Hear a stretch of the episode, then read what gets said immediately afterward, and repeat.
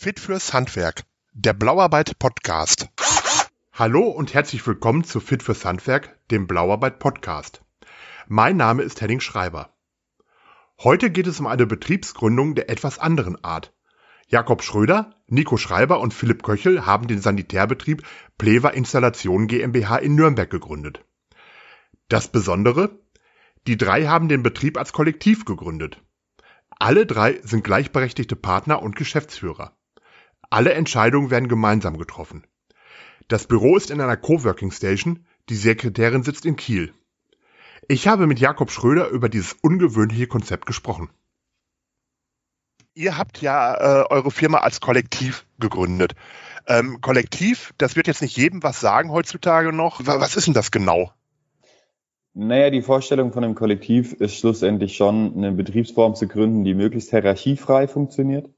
Das heißt, Kollektiv heißt, wir haben keinen Chef. Wir besprechen gemeinsam, was Chefsachen sind und lösen dafür gemeinsam im Konsens bestenfalls die ganze Thematik auf.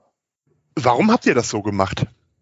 Hm, schlichtweg hätte ich die Firma übernehmen können. Das habe ich quasi die letzten Jahre ähm, erarbeitet, die Übernahme dieser Firma. Und ich habe mich aber tatsächlich nicht in der Lage gefühlt und wollte das nicht. Ich hatte keine Lust gehabt, meine beiden Kollegen, was da Freunde waren, anzustellen. Und ich hätte keine Lust gehabt, da eine 60-Stunden-Woche zu schieben und alles fürs Geschäft zu machen. Und deswegen war für mich klar, ich muss eine Lösung finden, wie ich genauso wie jeder Angestellte das Geschäft auch mal verlassen kann und in Urlaub gehen kann und meine Ruhe haben kann. Und da war für mich die Idee eigentlich schnell da, wir müssten alle gleichberechtigt sein, alle die gleichen Verantwortlichkeiten haben. Und ähm, dann habe ich mich circa zwei Monate bevor der Punkt quasi war, dafür, dazu durchgerungen, das in die Tat umzusetzen und habe meine Kollegen gefragt, ob die sich vorstellen können, mitzumachen. Dann haben wir ein paar Betriebe abgeklappert, die sowas schon haben in München, um uns dafür eine Infrastruktur zeigen zu lassen und sehen zu wollen, ob das was für uns ist. Und dann war das ziemlich schnell klar, dass wir da gemeinsam Bock drauf haben und schlussendlich, weil ich nicht Lust hatte, alleine Geschäft zu sein, weil mir das schlichtweg ja, die Work-Life-Balance geht halt meiner Meinung nach ziemlich runter, wenn man. Ihr habt ja äh, eure Firma als Kollektiv gegründet. Ähm, Kollektiv, das wird jetzt nicht jedem was sagen heutzutage noch. Was ist denn das genau? Naja, die Vorstellung von einem Kollektiv ist schlussendlich schon, eine Betriebsform zu gründen, die möglichst hierarchiefrei funktioniert.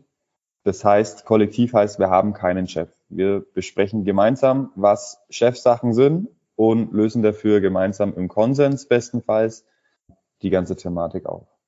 Warum habt ihr das so gemacht? Hm, schlichtweg hätte ich die Firma übernehmen können. Das habe ich quasi die letzten Jahre ähm, erarbeitet, die Übernahme dieser Firma. Und ich habe mich aber tatsächlich nicht in der Lage gefühlt und wollte das nicht. Ich hatte keine Lust gehabt, meine beiden Kollegen, was da Freunde waren, anzustellen. Und ich hätte keine Lust gehabt, da eine 60-Stunden-Woche zu schieben und alles fürs Geschäft zu machen. Und deswegen war für mich klar, ich muss eine Lösung finden, wie ich genauso wie jeder Angestellte das Geschäft auch mal verlassen kann und in Urlaub gehen kann und meine Ruhe haben kann.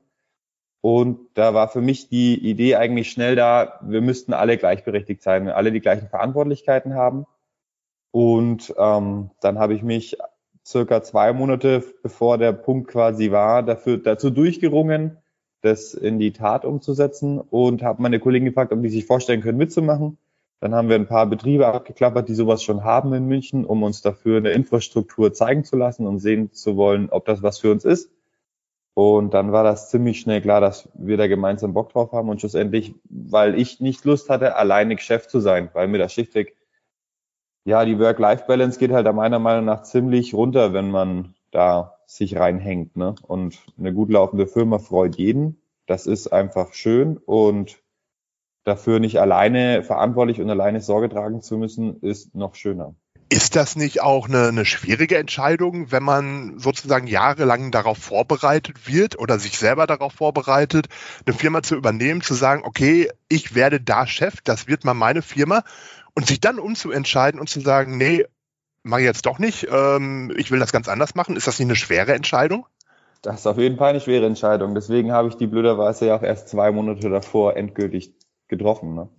Ähm, das war ein ziemlicher Time Run am Ende. Und das war schon, weil ich natürlich damit gekämpft habe, ähm, mir dessen zu entsagen oder mir das einzugestehen, dass mir das eigentlich doch nicht so in den Hut passt, da komplett Chef zu sein und Angestellte zu haben und für alles Verantwortung tragen zu müssen, was passiert. Und deswegen, ähm, ja, war das eine schwere Entscheidung, aber auf jeden Fall die richtige. Ähm, ich bitte die Frage jetzt zu entschuldigen, aber haben auch ein paar Leute gesagt, du spinnst? Ja, auf jeden Fall. Also der Seniorchef hat gesagt, mach das nicht, Jakob, das macht doch keinen Sinn. Ähm, auch familiäres Umfeld hat nicht jeder gesagt, hammergeil, mach das so. Ähm, wobei aber die meisten davon eigentlich ihre Entscheidung im Nachgang revidiert haben. Als ihr dann gegründet habt, wenn man gründet, braucht man ja in der Regel auch immer ein wenig, ja, ich sag mal, äh, Förderung, finanzielle Unterstützung, Kredite, wie auch immer. Wie ist denn das, wenn drei junge Leute zur Bank gehen heutzutage und sagen, wir gründen Kollektiv? Naja, das war jetzt bei uns tatsächlich nicht so wild. Ähm, zum einen war ja die gesamte Info oder ein Hauptteil der Infrastruktur von der, der vorigen Firma da. Das heißt, eine gewisse Ausstattung an Maschinen gab's. Das Einzige, was noch gebraucht war, waren zwei Fahrzeuge und Büroraum. Den Büroraum haben wir ja auch nur gemietet. Ähm, und deswegen hat das gereicht, dass wir alle geguckt haben, was wir auf unseren Konten haben, das zusammengelegt haben und davon konnten wir die zwei weiteren Fahrzeuge kaufen und was wir noch an Werkzeugen und Maschinen gebraucht haben. Und von dem her haben wir keine Bank aufsuchen müssen dafür. Ah, okay. Ja, umso besser. Jetzt seid ihr drei ja alle gleichberechtigte Chefs. Habt ihr noch weitere Angestellte? Ähm, wir haben an sich das Ziel, dass alle Leute, die zwei Jahre hier wirklich aktiv mitarbeiten, auch Teil des Kollektivs werden, also auch Gesellschafter werden. Ähm, von dem her haben wir aktuell tatsächlich nur eine Angestellte, das ist die Steffi. Ähm, die wollte da jetzt auch nicht unbedingt mitmachen. Die hat davor schon im Büro gearbeitet. Das ist Hans seine alte Frau, also mein Chef seine Frau, ähm, meinem Ex-Chef seine Frau. Und ähm, die lebt in Kiel, also die ist mit der Altersruhe vom Hans nach Kiel und macht quasi Bürooffice von dort und ist aber von dem her auch nicht an den wöchentlichen Teamsitzungen von uns mit dabei. Und ähm, von dem her war das recht klar, dass das so dann nicht ganz geht, weil wir einfach unterschiedlich viel machen und sie auch mhm. weniger arbeitet wie wir und das auch einfach nicht wollte und dann war das ziemlich klar, dass wir sie anstellen. Wie organisiert ihr drei das dann im Alltag? Mm, was meinst du mit im Alltag? Naja, ich meine, normalerweise hat man ja einen Chef. Im Berufsalltag, genau. Normalerweise hat man ja einen Chef, der, äh, ja, ich sag mal, montags morgens die Kommandos gibt für den Rest der Woche, ähm, äh, wer wohin soll, welche Aufträge anliegen und so. Und dann äh, fängt eine Firma morgens an zu laufen. Ähm, und dann hat man ja so seine wöchentlichen Routinen. Aber das dürfte ja bei euch ein wenig anders sein. Wir haben dafür schlichtweg einfach große Flipcharts gemacht, wo es drei Spalten gibt, für jeden eine. Und da gibt's Schritte von Anfang an. Das heißt, erstmal die Kundschaft anzunehmen, bis den Geldeingang zu prüfen. Alles dazwischen wird von einer verantwortlichen Person hauptsächlich gemacht. Ähm, wir unterstützen uns dabei natürlich überall, wo wir können, um einfach das ganze Schwierigkeiten mit anderen Leuten auszugleichen oder Leute, was Leute nicht so gut können wie andere. Aber in der Hauptzeiten hat einer von uns einen Kunden und den betreut er sie bis zum Ende. Dementsprechend teilt sich das dann so auf. Und da gucken wir immer regelmäßig auf die Flipchart und stellen fest, gut, aktuell hat der Nico am wenigsten zu tun. Dann bitten wir den Nico, den nächsten Kunden zu übernehmen. Und das Bürohandy, welches quasi die erste Anrufstelle für die Kunden ist, das rotiert. Und somit kriegen wir das einigermaßen gleich verteilt. Natürlich gibt's da immer wieder mal Schwierigkeiten, aber da muss man dann einfach, treffen wir uns einmal die Woche, jeden Donnerstag, und besprechen das morgens und besprechen die kommenden Baustellen und die geschriebenen Angebote und gucken so, dass wir quasi das alles so machen, dass das für alle Sinn ergibt und dass wir uns da einig sind, dass das so tragbar ist und so funktioniert. Und somit kriegen wir das dann auch schon ziemlich gut verteilt, würde ich sagen. Das ist am Anfang schwieriger gewesen, aber mittlerweile läuft das eigentlich recht rund. Das heißt, man hat ja eine gewisse Routine entwickelt. Ja, auf jeden Fall. Langsam schon. Und ich meine, das wird noch ein paar Jahre dauern, bis wir alle ähm, das gleiche Setup haben. Aktuell bin ich ja auch der einzelne mit Meister, ähm, was auf jeden Fall heißt, ich habe einen Wissensvorsprung gegenüber den anderen. Ähm, und das Ziel ist schon, das auch aufzulösen über die Jahre. Also der Nico hat sich jetzt auch schon für die Meisterschule eingetra also eingetragen. Und somit wird sich das über die Jahre geben. Und das ist auch das Ziel, uns alle auf dasselbe Bildungsniveau zu kriegen. Was macht ihr denn mal, wenn trotzdem mal Uneinigkeit herrscht? Man kann ja nicht immer alles im Konsens entscheiden. Ähm, wir haben schon schlussendlich für den Notfall eine Zweidrittelmehrheit im Kollektivvertrag festgehalten. Das heißt, wenn es mal wirklich hart auf hart gehen sollte, dann, ähm, dann kann man das abstimmen. Aber bisher war das nie der Fall. Und eigentlich muss das auch nicht der Fall sein, weil wir jetzt halt ja keine, keine Entscheidungen treffen, die unser Leben wirklich bestimmen. Das heißt jetzt halt nicht, das ist ja keine, was weiß ich, man bekommt kein Kind miteinander, sondern wir machen lediglich Baustellen miteinander und da findet man dann schon Lösungen, wie das für alle gut funktioniert. Also es ist ja wirklich ein Modell, was äh, durchaus interessant klingt. Würdest du sagen, dass das erfolgreich läuft bis jetzt? Ähm, ja, ich glaube schon. ich glaube schon, ja. Man muss das aber sehen, dass wir ja seit eineinhalb Jahren jetzt selbstständig sind und ähm, wir sind vorsichtig gestartet, aber mittlerweile haben wir durchschnittlich oder bisschen bessere Löhner und ähm, die Firma schmeißt Gewinne ab. Also ja, ich glaube, das funktioniert. Und man muss das ja, ich meine, das ist immer eine Frage. Ne? Ein Geschäftsführer mit zwei bis drei Angestellten, der wird wahrscheinlich mehr verdienen. Definitiv verdient er mehr. Aber der geht auch nicht am Freitag raus und hat seine Ruhe. Und das gehe ich schon. Ihr habt zwar eine gute Auftragslage, Auftragslage aber die Work-Life-Balance ist euch äh, mindestens genauso wichtig. Auf jeden Fall, ja. Das ist auch immer eine große Diskussion, dann nimmt man Aufträge an oder nicht. Und da haben wir uns schon auch des Öfteren dazu entschieden, Aufträge nicht anzunehmen. Mhm. Oder den Kunden zu sagen, aktuell steht es halt im Februar. Das heißt, wollt ihr es früher, müsst ihr euch wen anders leider suchen. Und das allein schon dann im Team hat man da gemeinsam schon ein besseres Gefühl mit, wie sind wir ausgelastet. Und da dann einfach zu gucken, dass man sich so organisiert, dass wir nicht über den Maßen ausgelastet sind, sondern dass wir schon noch einfach angenehm viel arbeiten und nicht zu viel und nicht zu wenig. Und das sollte eigentlich funktionieren. Das ist tatsächlich meistens nur ein Organisationsproblem.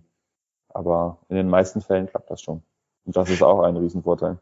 Jetzt kommt bei euch ja, glaube ich, auch noch der Punkt dazu, ähm, das habe ich gelesen oder gehört, dass ihr auf Chefs nicht so gut zu sprechen seid. Besonders äh, euer Kollege Philipp, der hatte, glaube ich, da auch so seine Erfahrungen gemacht.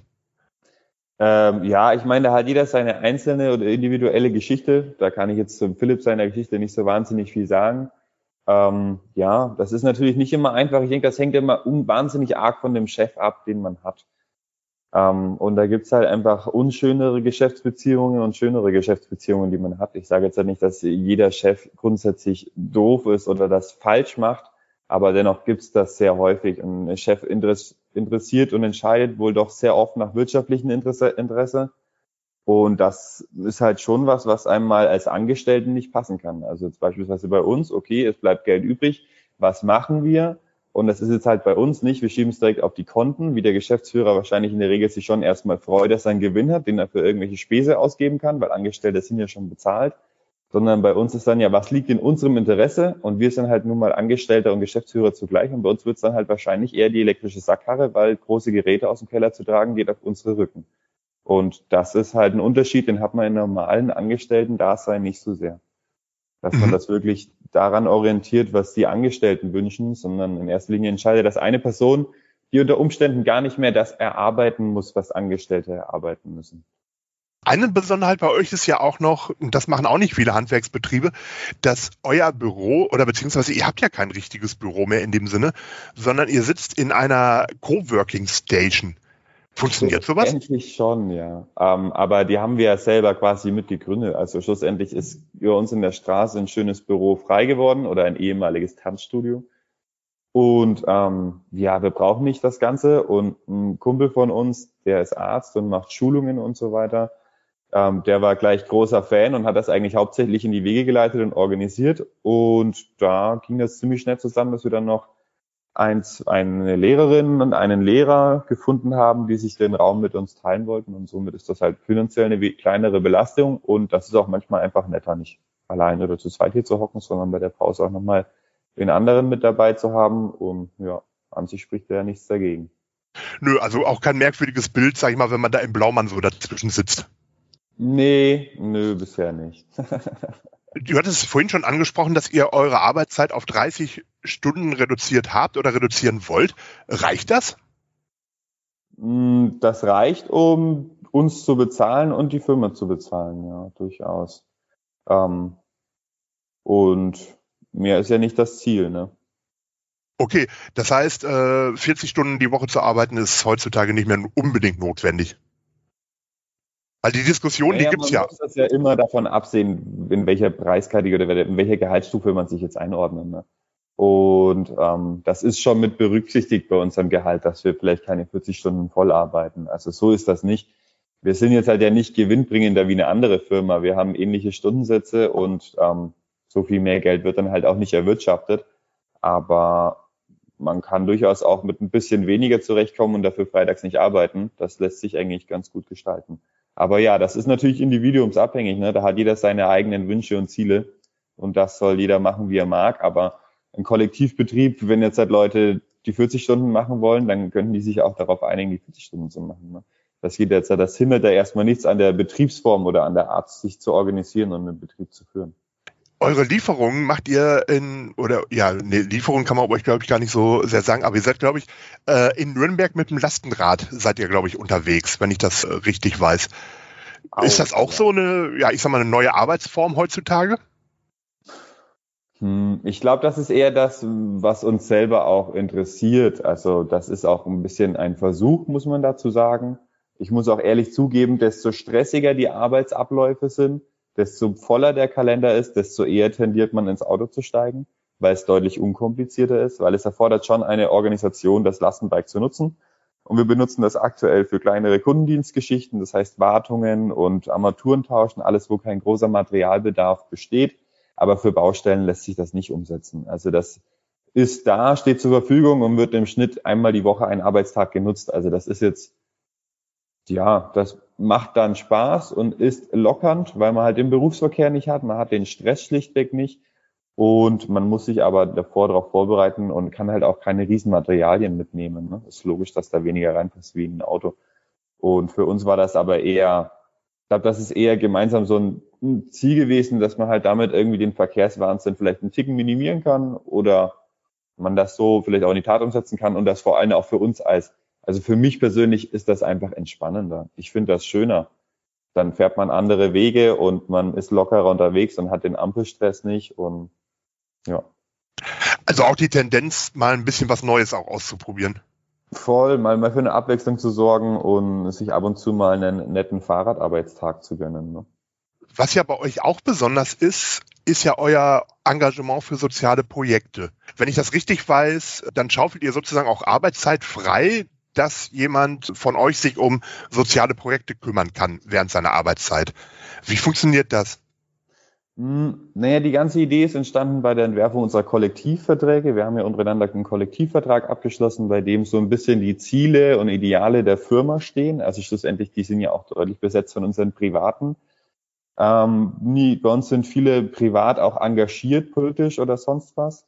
Und somit war das auch dann nicht weit weg, dass wir uns eigentlich gewünscht haben, dass man auch mal eine Woche oder zwei für was wirklich, wirklich Sinnvolles arbeiten kann, wenn man denn was findet. Und somit haben wir das bei uns im Kollektivvertrag festgehalten, dass man ein bis zwei solidarische Arbeitswochen einrichtet im Jahr und dass quasi dann einer einen Projektvorschlag machen kann. Und dann guckt man, dass man der Person dafür den Rücken frei hält, dass die Person arbeiten kann. Und das, ja, das war letztes Jahr die CI da ist ähm, einer von uns dorthin gefahren und hat dort mit ähm, Sanitäranlagen auf dem Schiff aufgebaut. Und das fanden wir sehr, sehr sinnvoll. Und deswegen haben wir das quasi eingeplant und der konnte dann da ganz entspannt in unserem Namen ähm, die Duschen etc. aufbauen. Ne? Für die, die die CI nicht kennen, das ist ein Seenotrettungskreuzer, ne? Genau, ja. Der fährt übers Mittelmeer und versucht, Flüchtlinge vom Ertrinken zu retten. Mhm. Ähm, war ja jetzt in den letzten Tagen auch wieder äh, in, den, in den Schlagzeilen. Das heißt, äh, solche Themen sind euch, euch dreien auch sehr wichtig. Ähm, ja, ich hoffe doch, dass jeden Menschen das nicht ganz kalt lässt, dass dort mehrere tausende Menschen jedes Jahr ertrinken. Ne? Also ja, das sind Themen, die lassen mich nicht ganz kalt, wenn es in der Welt wahnsinnig unrund läuft und dort so viele Menschen wahnsinnig um ihr Überleben kämpfen müssen. Ne? Ja, natürlich. Ich meine, äh, kalt lässt das hoffentlich niemanden. So war das auch nicht gemeint jetzt nur. Ich meine, es gibt ja einen Unterschied zwischen, das lässt einen nicht kalt oder zwischen, ich tu da jetzt was. Das stimmt, ja. Ich denke, das ist unsere persönliche Sache. Wir haben halt schon die Hoffnung, dass man da gewisserweise marginal was bewirken kann. Ich meine, das ist ganz klar eigentlich Staatsaufgabe, sich darum zu kümmern, dass die Menschen dort nicht ertrinken. Der macht's wiederum aktuell nicht. Deswegen sind da halt privates Engagement quasi gerade unausweichlich. Ähm, und daher finden wir das sehr sinnvoll, da mitzumachen. Und nachdem da die Möglichkeit besteht, war uns klar, wir nehmen das wahr. Und ja, das macht jetzt vielleicht nicht jeder, sonst würden da wahrscheinlich mehr wie fünf Schiffe rumfahren. Aber ja, Nee, also ich finde es eine tolle Sache, wenn man sich auch als Betrieb ähm, für sowas engagiert. Gibt es jetzt schon weitere Pläne, was ihr da so vorhabt? Ähm, nee, im kommenden Jahr haben wir jetzt halt noch keine aktuellen Pläne. Also 2022. Wir haben eine Anfrage bisher und ähm, wir werden einfach im Anfang des nächsten Jahres gucken, was wir selber als wirklich interessant und wichtig sehen und dann irgendwas davon auch in die Tat umsetzen, hoffe ich doch. Wenn ihr jetzt ja als Kollektiv sozusagen unterwegs seid, was sagen denn die Kunden dazu? Bekommen die sowas überhaupt mit? Nicht alle. Manche fragen, ich würde sagen, jeder fünfte fragt, dem ist es aufgefallen über die Homepage oder so und gibt positives Feedback, was einen natürlich dann sehr freut. Und ich würde aber behaupten, dass die meisten wissen das vielleicht gar nicht unbedingt. Ich bin das jetzt auch nicht jedem auf die Nase. Ich denke, jeder kann das nachlesen, wenn ihn das interessiert. Und das ist jetzt halt aber für den Kunden im Endeffekt am Ende fast irrelevant. Also wer jetzt halt ein gutes Produkt will, also ein schönes Badezimmer oder sonst was, der kann, das ändert nichts für den Kunden. Das ist, das fällt ihm maximal vielleicht auf, dass er sich freut, dass er immer die richtige Person am Telefon hat, weil halt eine Person eine Baustelle betreut. Aber das fällt dem nicht direkt auf, dass wir ein Kollektivbetrieb sind. Okay, das heißt, im Endeffekt hat das sogar Vorteile für den Kunden, weil der Kunde immer nur einen Ansprechpartner hat. Ich denke, das ist schon ein Vorteil, oder zumindest haben wir das gemeint zu merken, dass das ein Vorteil ist, dass eine Person eine Baustelle organisiert, weil halt die Kommunikationswege kürzer sind. Das geht mhm. nicht, Angebot schreiben und ausführen sind nicht zwei unterschiedliche Personen, somit gehen die individuellen Wünsche der Kunden auch weniger schnell verloren. Das heißt, ich bespreche mit dem Kunden zum Baustellenbeginn, wie das Badezimmer werden soll, richte das Angebot danach aus und weiß aber auch bei der Ausführung genau, dass vielleicht ein paar spezielle Wünsche waren, wie an der Stelle eine Doppelsteckdose oder eine Dusche, die so und so ausschaut und kann das dann auch direkt kommunizieren mit den Fliesenlegern oder sonst was, weil ich ja auch vor Ort auf der Baustelle bin. Mhm. Von dem her denke ich, das fällt schon oft als Vorteil auf, dass wir, dass wenig Information verloren geht. Ja. Zusammengefasst kann man jetzt ja sagen, ihr seid als Kollektiv organisiert. Das Büro ist in einer Coworking Station. Ihr habt eine 30-Stunden-Woche, seid mit dem Lastenrad unterwegs und auch noch sozial engagiert. Sehen so die Betriebe der Zukunft aus? Das weiß ich nicht. Das wäre natürlich voll schön, wenn ja. Und ich meine, man agiert viel als äh, Vorbildfunktion, hoffe ich. Ähm, aber ob das jetzt wirklich, ich hoffe, dass das die Zukunft ist, aber ich glaube das nicht unbedingt. Also ich hoffe vor allem, dass die Leute sich mehr Zeit zum Leben einräumen und merken, dass vielleicht eine 40 bis 40 plus Stunden Woche nicht ideal ist weil zu viel schleifen gelassen wird, Freunde, Familie oder politische Arbeit, soziales Engagement. Vieles, was wahrscheinlich in der Welt vieles deutlich angenehmer machen würde. Und von dem her, ich hoffe, dass das die Zukunft ist, dass die Leute einfach ein bisschen weniger arbeiten und mehr sich der Welt widmen.